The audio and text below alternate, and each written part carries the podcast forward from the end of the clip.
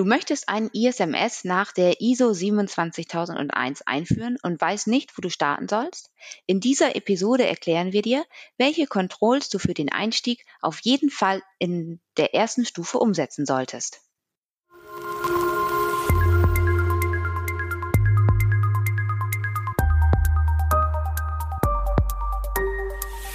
ISMS Explain. Informationssicherheit einfach erklärt.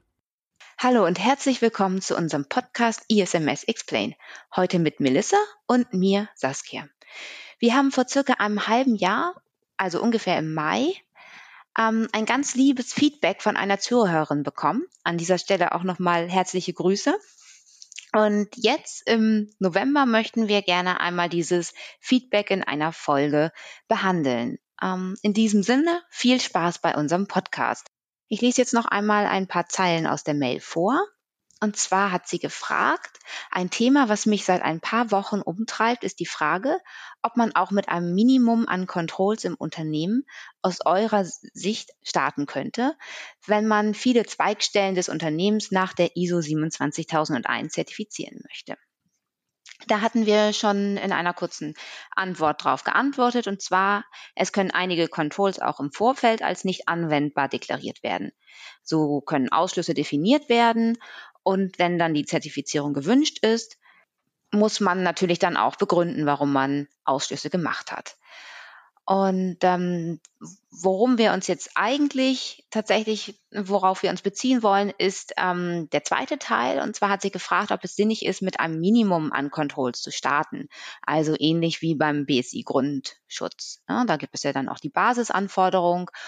Und ähm, sie fragt, ob man sich dann hocharbeiten kann. Also man startet und arbeitet sich dann in mehreren Stufen hoch.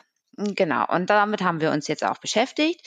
Wir haben nämlich ähm, festgestellt, dass man bei dem ISO 27001 Minimum nicht nur die Controls berücksichtigen muss, sondern natürlich auch die Hauptkapitel, die gehören ja auch dazu.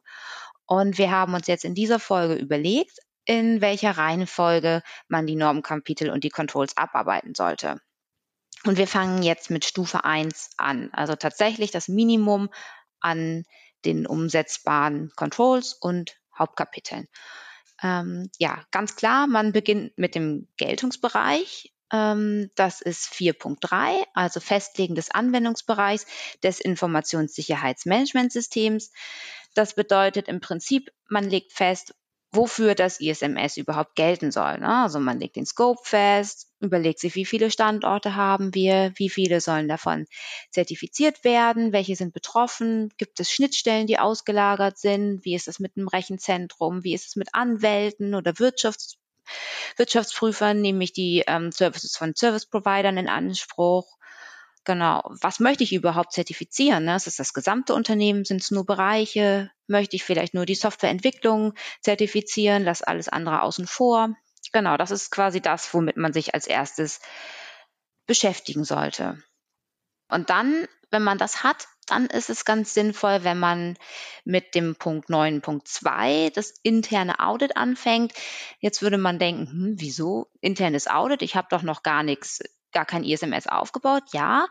Aber wir würden eher sagen, das interne Audit hier als so eine Art Gap-Analyse zu verstehen. Also zu gucken, was habe ich überhaupt schon im Unternehmen umgesetzt? Was gibt es da schon, um mal so einen Status zu haben? Ne? Also wir ermitteln den Status und gleichen den dann mit dem Stand der Technik ab und die Ergebnisse aus der Gap-Analyse kann man dann in eine Risikoanalyse übernehmen und dann, was noch fehlt, was dann aufgefallen ist, wo man noch ähm, nachbessern sollte, das kann man dann als Maßnahmen äh, definieren und in Auftrag geben. Und äh, ja, man führt die Gap-Analyse durch und hat am Ende dann eine To-Do-Liste, die man dann quasi nur noch abarbeiten muss.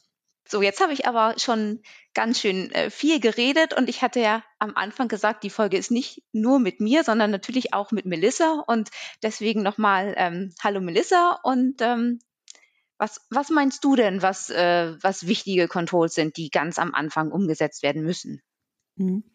Also in Stufe 1 ähm, nehme ich auch immer gerne rein mit äh, A11.1 Sicherheitsbereiche, also dass man Sicherheitszonen erstmal definiert, dass man die Zutrittsregeln dementsprechend anpasst. Also häufig hat man es ja noch so mit diesen ganzen Zutrittstoken oder Schlüsseln, dass irgendjemand noch Zutritt hat zu irgendwelchen Räumlichkeiten oder Serverräumen, wo man sagt, vielleicht sollte man das nochmal überdenken. Mhm. Ähm, und dass man auch sich so ein bisschen schon anfängt, äh, mit Notfallszenarien zu beschäftigen, also jedenfalls mit dem wichtigsten und sich so ein bisschen da an die elementaren Gefährdungen des BSI dran langhangelt, ähm, dass man da so ein bisschen ähm, schon ins BCM reingeht, aber noch nicht so ganz. Also es ist ja so auch bei 11.1.4, dass man da sich so ein bisschen mit beschäftigen muss mit externen und umweltbedingten Drohungen. Mhm. Und dazu passt natürlich dann auch, dass man sich gleich mit A11.2 Geräte und Betriebsmittel beschäftigt. Denn wenn man so sich sozusagen mit diesen Sicherheitszonen beschäftigt und Zutrittskontrolle, dann sollte natürlich auch man überlegen, wie schützt man denn eigentlich die Geräte? Ähm, muss man vielleicht auch die Verkabelung äh, schützen? Braucht man vielleicht eventuelle bauliche Maßnahmen? Also deswegen nehme ich immer gerne A11.1 und A11.2 mal am Anfang, weil wenn man bauliche Veränderungen braucht, das dauert auch immer so seine Zeit. Mhm. Aber was auch viele so ein bisschen vergessen ist, allein schon, wenn man ja so eine USV vielleicht dann kauft, um halt äh, mit Versorgungseinrichtungen sozusagen zu schützen, ähm, dass man die auch konfigurieren muss, beispielsweise mit der automatischen Abschaltung der Server. Und manchmal geht das nicht einfach so. Und ist ja auch von der USV abhängig, die man da hat.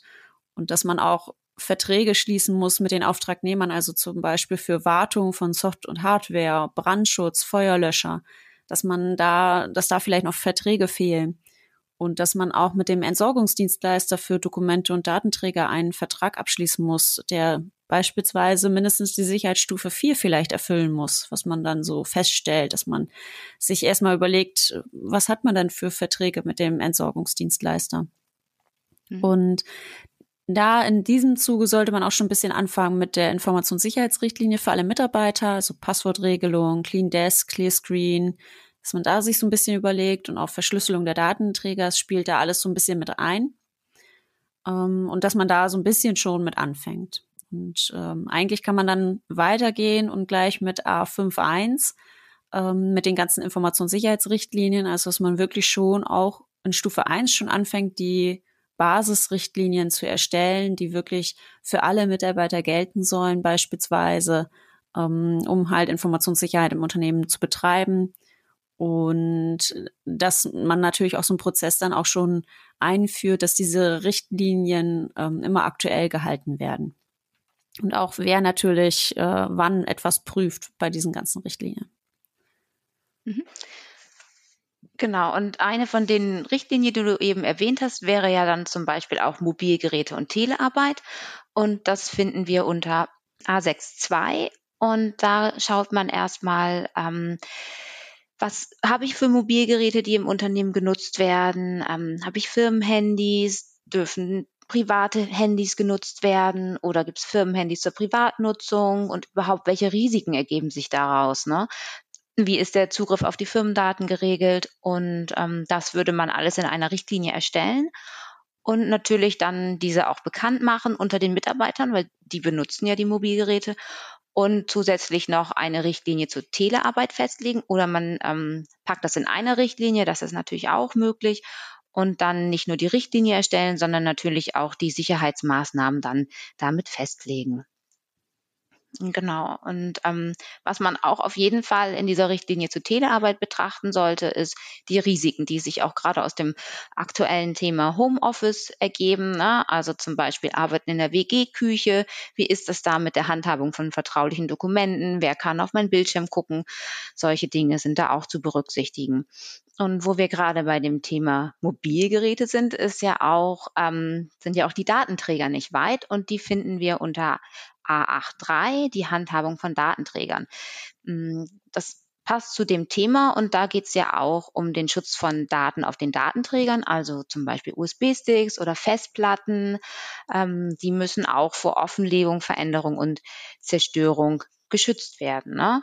Genau, und dann legt man da fest, dürfen Mitarbeiter die Datenträger verwenden? Wenn ja, gibt es da Einschränkungen und wie ist das einfach geregelt im Unternehmen? Genau. Dann ganz wichtig, ähm, wenn man die Datenträger dann nicht mehr verwenden kann oder möchte, wie läuft dann die Entsorgung ab? Ne? Also wenn man es an einen Dienstleister gibt, dann am besten ist der auch ISO 27001 zertifiziert. Äh, oder welche Daten sind überhaupt auf den Datenträgern vorhanden? Ne? Wie wird da im Vorfeld mit umgegangen? Oder im Vorfeld vor der Entsorgung, ne, werden die dann mehrfach überschrieben und dass man da einfach Prozesse definiert, wie damit umgegangen wird. Genau.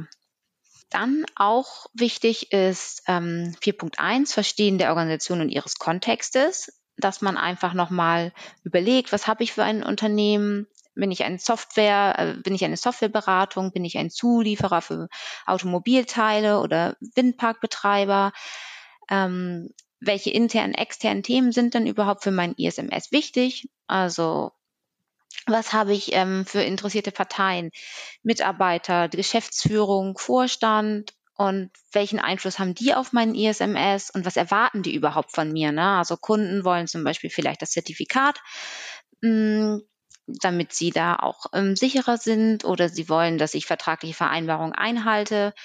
Ganz klar, die Behörden wollen, dass ich mich an Gesetze und Regulierungen halte.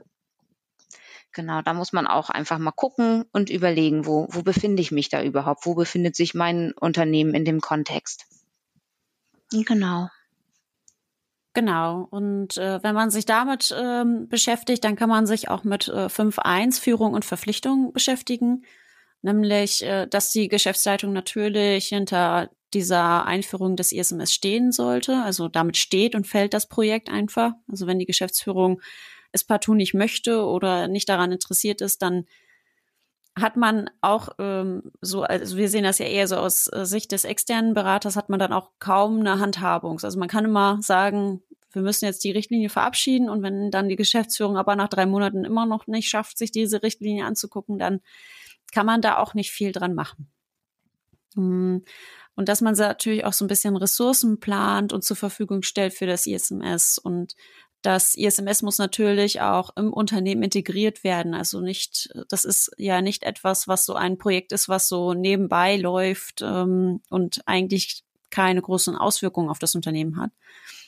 Und dass man natürlich auch die Gründe nennt, warum man denn ein ISMS jetzt einführt und was das eigentlich für eine Bedeutung hat. Also nicht nur sagen, wir müssen es jetzt machen, weil Kunde XY das verlangt von uns, sondern auch sagen, also Informationssicherheit hat uns für uns aber auch ähm, die Bedeutung, dass es nun mal unsere Informationen im Unternehmen schützt und nicht nur unsere Kundeninformationen, sondern die alle Informationen im Unternehmen und Personalakten, es, oder beziehungsweise es fängt an mit Personalakten, hört, äh, geht über Kundeninformationen und hört dann sozusagen auch mit den Flyern äh, für das Marketing auf. Also das ist ja ein großes Thema dann.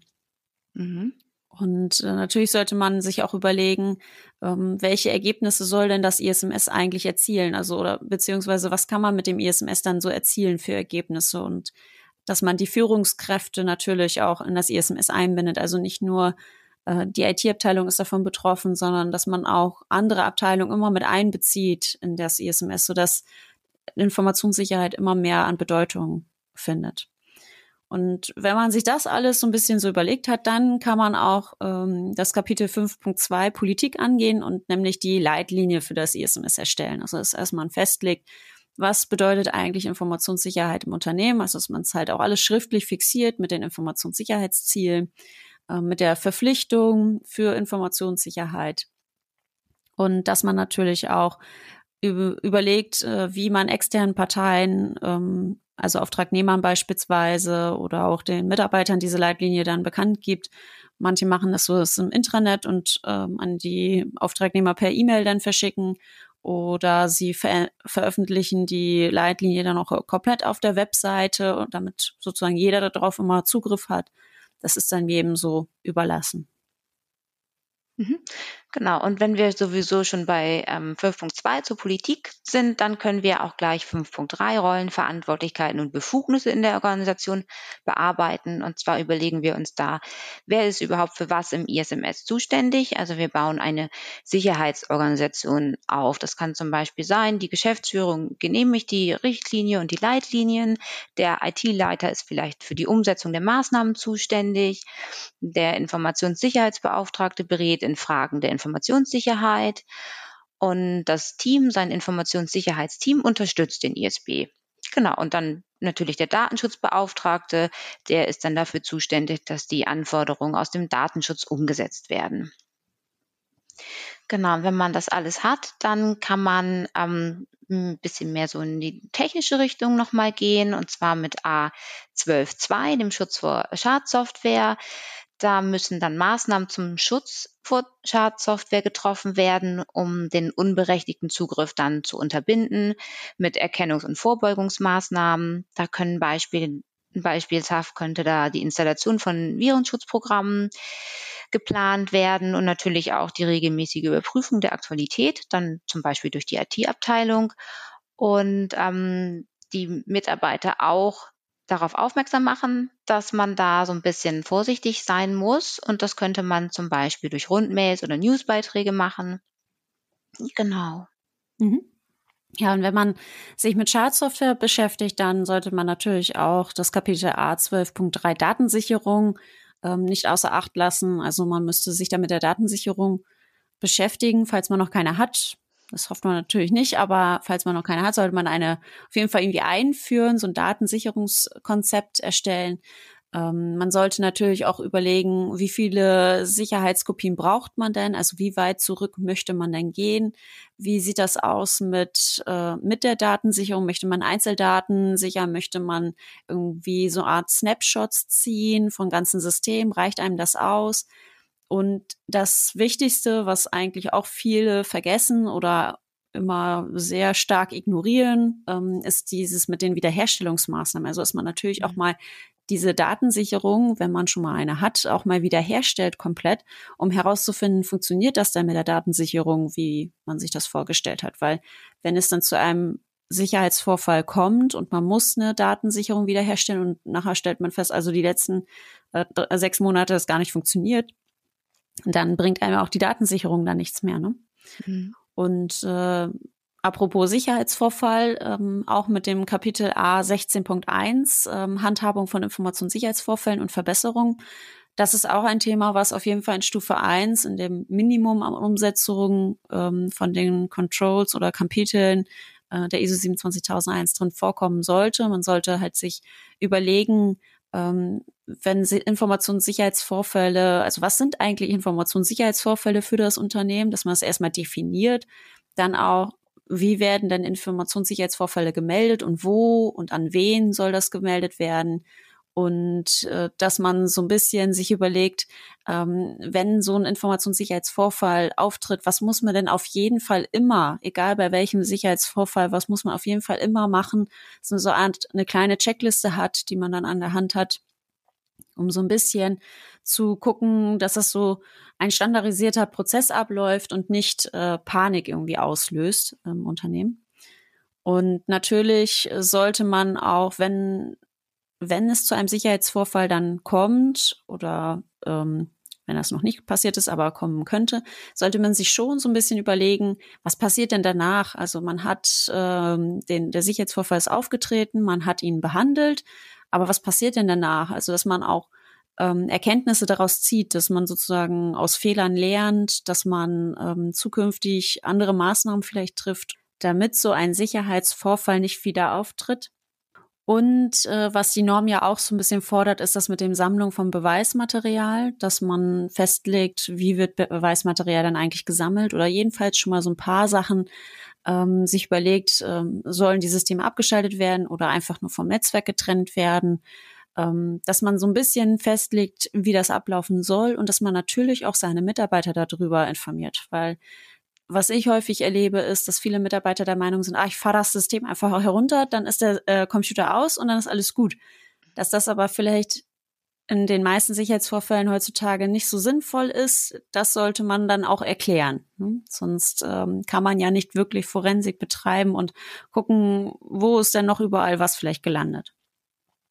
Und ja, wenn man sich so ein bisschen ähm, dann mit beschäftigt, mit Informationssicherheitsvorfällen, dann fällt einem auf, okay, also dieses Kapitel A9.2 Benutzerzugangsverwaltung, das sollte man vielleicht auch ein bisschen berücksichtigen, weil je nachdem, wie Berechtigung, vor allem administrative Berechtigung vergeben wurde beim Onboarding ähm, oder auch mittendrin mal ebenso, ähm, die entscheiden ja doch schon viel, dass man oder viel darüber, dass man Informationssicherheitsvorfälle auch vermeiden kann.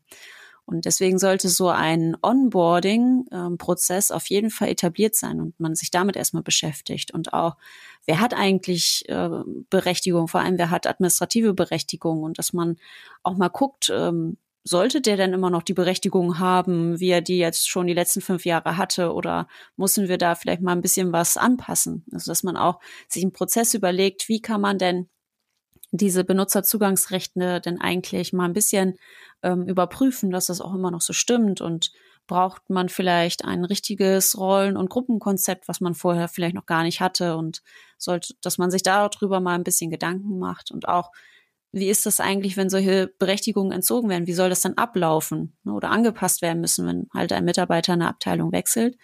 Sollte man sich auch so überlegen, ob man da vielleicht so eine Offboarding und Changeboarding Checkliste sich auch überlegt.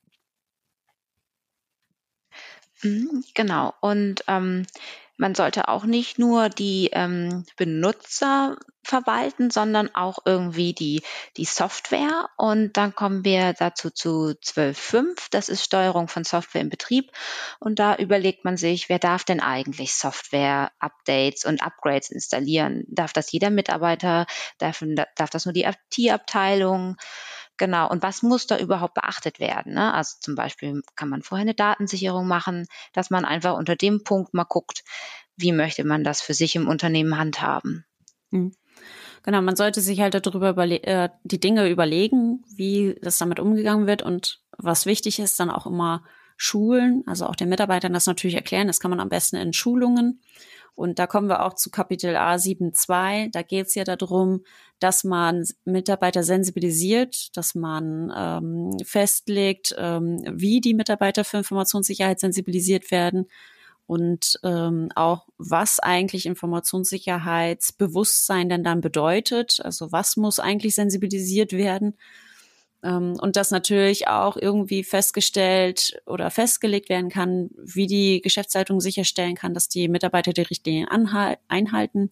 Also dass man natürlich auch die Richtlinien veröffentlicht, dass man zu den Richtlinien Schulungen anbietet, dass man sagt, ähm, ja, man muss halt so ein bisschen so einen ja, formalen Maßregelungsprozess sozusagen ja auch etablieren und das sind so Themen, die sollte man dann, wenn man sich vorher ja damit beschäftigt, mit Berechtigung und Steuerung, Software im Betrieb und allem drum dran, gehört das auch dazu, dass es in Stufe 1 ähm, ja, behandelt wird, die Punkte. Mhm. Genau, und du hast eben schon erwähnt, Bewusstsein, das wäre für uns auch so das nächste, was dann käme, also 7.3 Bewusstsein, dass man einfach ähm, festlegt, wie kann man die Verbreitung der Informationssicherheit fördern im Unternehmen, zum Beispiel durch Bereitstellung der Leitlinien im Intranet oder Online-Präsenzschulungen, das ähm, hatte Melissa ja eben auch schon gesagt, dann Veranstaltungen für neue Mitarbeiter oder natürlich auch regelmäßige Updates durch Rundmails oder Newsartikel. Ja, genau. Ja, das ist natürlich auch ein Thema, über das man sich Gedanken machen muss. Wir haben ja nicht nur während der Anstellung, sondern wir haben dann vielleicht auch ähm, Beendigung und Änderung der Beschäftigung. Das wäre unter A7.3 zu finden. Da hätten wir dann einmal einen Off- und Changeboarding-Prozess, um da auch so ein bisschen einen strukturierten Ablauf zu haben. Ähm, genau, dann dazu gehört auch die Erstellung von Prozessen und Checklisten für den Austritt und festlegen, wer ist überhaupt für was verantwortlich. Ne? Dass man da auch ganz klare Zuständigkeiten definiert. Ne? Und natürlich sollte man auch Vereinbarungen treffen, dass einige Pflichten, also zum Beispiel die Geheimhaltung, dann auch nach der Anstellung bestehen bleiben. Mhm. Genau, und ähm, wenn wir ja schon eben immer darüber gesprochen haben mit On- und Offboarding, Changeboarding, also Berechtigungsvergabe, ähm, Entzug und auch Wechsel, ähm, dann kommt auch das Thema mit in Kapitel A 9.1 Geschäftsanforderungen an die Zugangssteuerung, also dass man sich auch so ein bisschen überlegt, ähm, wie kommt man eigentlich ins Netzwerk, äh, wie meldet man sich da an mit den ganzen äh, Berechtigung und allem drum dran. Also wie ist das eigentlich so gesteuert, äh, dass man dort eine Richtlinie erstellt und natürlich auch alles mit diesem Need-to-Know-Prinzip. Und ähm, wenn wir schon bei dem Thema sind, dann sollte man A 9.3 natürlich auch mit drin behandeln, mit ähm, dem geheimen Authentisierungsinformation, also zum Beispiel Passwörtern. Wie werden Passwörter vergeben? Ähm, dass man sich da drüber mit beschäftigt und auch da kommt, kommt man dann um, nicht um Kapitel A9.4 drumherum mit der Zugangssteuerung für Systeme und Anwendungen. Es gehört alles zusammen. Es geht halt in, in erster Linie darum, dass unbefugter Zugriff verhindert wird und das sollte man heutzutage auf jeden Fall in Stufe 1, wenn man ISO 27001 äh, umsetzen möchte bei sich im Unternehmen, berücksichtigen, dass man immer ein Need-to-Know-Prinzip hat, dass man ein Rollenkonzept hat, dass man überprüft, wie sind diese Anmeldeverfahren und ähm, braucht man vielleicht, also sind die überhaupt noch zeitgemäß, die Anmeldeverfahren, oder sollte man vielleicht insbesondere bei Admins oder beziehungsweise bei Administratoren äh, eine Zwei-Faktor-Authentisierung einsetzen oder bei Fernzugriffen oder beziehungsweise VPN ähm, Zugängen, dass man da Zwei-Faktor-Authentisierung einsetzt. Dann auch natürlich, ähm, wie werden Kennwörter gespeichert, wenn man die nutzt und ähm, gibt es vielleicht auch noch irgendwelchen Quellcode von Programmen, zu dem man Zugang hat, dass man irgendwie einen Quellcode verändern könnte, dass man sich da Gedanken zu macht. Hm? Und wenn wir da so drin sind, dann könnten wir uns natürlich auch mit A13.1 Netzwerksicherheitsmanagement beschäftigen. Also, dass man sich festlegt, wie Informationen in Netzwerken geschützt werden. Also eine Firewall hat man, dann wie ist das mit der Trennung von Netzwerken? Sind die durch WLANs vielleicht getrennt? Ähm, wie ist das mit Intrusion, äh, Intrusion Detection System, Intrusion Prevention System? Ähm, dass man sich damit drüber beschäftigt und ich finde, welcher Punkt auch noch berücksichtigt werden sollte bei Stufe 1, ist dann auch, wenn man sich sowas mit Netzwerksteuerungsmaßnahmen beschäftigt, auch Kapitel A13.2, die Informationsübertragung. Und äh, da geht's ja auch darum, beispielsweise ist dann Thema E-Mail-Verschlüsselung. Also sollte man eine grundsätzliche E-Mail-Verschlüsselung mit seinen Kunden einrichten ähm, oder braucht man vielleicht eine eigene Cloud, äh, damit man äh, verschlüsselten Dateiaustausch hat, ohne dass da noch ein Drittanbieter mit drin ist. Ähm, und wie ist das mit Verschwiegenheitsverpflichtungen mit den Mitarbeitern und den NDAs mit Auftragnehmern? Ähm, da gab es ja schon mal eine Folge mit Herrn Dr. Garden, wo wir auch darüber gesprochen haben, dass vielleicht NDAs nicht ganz ausreichend sind, also dass man sie haben sollte oder müsste in, die, in der heutigen Zeit, aber dass man auch Regelungen treffen muss, ähm, wie Informationen dann übertragen werden und geschützt werden dabei. Mhm. Ich denke, das sind so die wichtigsten Punkte, die man so in Stufe 1 haben sollte. Oder Saskia, fällt dir da noch irgendwie was zu ein? Nö, also ich fand es schon ja sehr ausführlich und irg mit irgendwas muss man ja auch anfangen. Genau. Genau, also es ist auf jeden Fall nicht alles aus der ISO 27001, da kommt ja noch einiges, aber ich finde, das ist immer so, das sind die Controls, mit denen man gut anfangen kann. Ähm, vieles überschneidet sich dann ja auch, wenn man so in die nächsten Stufen dann geht. Ähm, wir haben ja für uns sozusagen ja drei Stufen überlegt, wo man vorgehen kann. Also die zweite Stufe wäre dann ja, wo man noch ein bisschen intensiver reingeht, wo es schon ins Eingemachte mehr geht, mit zum Beispiel Risikoanalyse. Und Stufe drei wäre dann etwas, das sind eher so die Themen, da bin ich der Meinung, das braucht man eher nur für die Zertifizierung. Da muss man sich nicht unbedingt mit beschäftigen. Ähm, ja, und ich denke aber für Stufe eins sind die Sachen oder die Kapitel, die wir genannt haben, schon ausreichend. Ja, die packen wir ja auch auf die Webseite, ne? Die Liste mit den genau. Kapiteln haben wir dann ja nochmal genau, genau. in Show Notes. Hm? Ja, dann sind wir schon am Ende. Mir hat es ähm, sehr viel Spaß gemacht. Vielen Dank, Melissa. Ähm, ich hoffe, es hat euch auch viel Spaß gemacht. Und wenn ihr Fragen, Lob oder Kritik habt oder wenn ihr auch einfach möchtet, dass euer Thema mal bei uns im Podcast behandelt wird, dann schreibt uns gerne an podcast.isms-x-plane.de. Und dann ähm, bis zum nächsten Mal.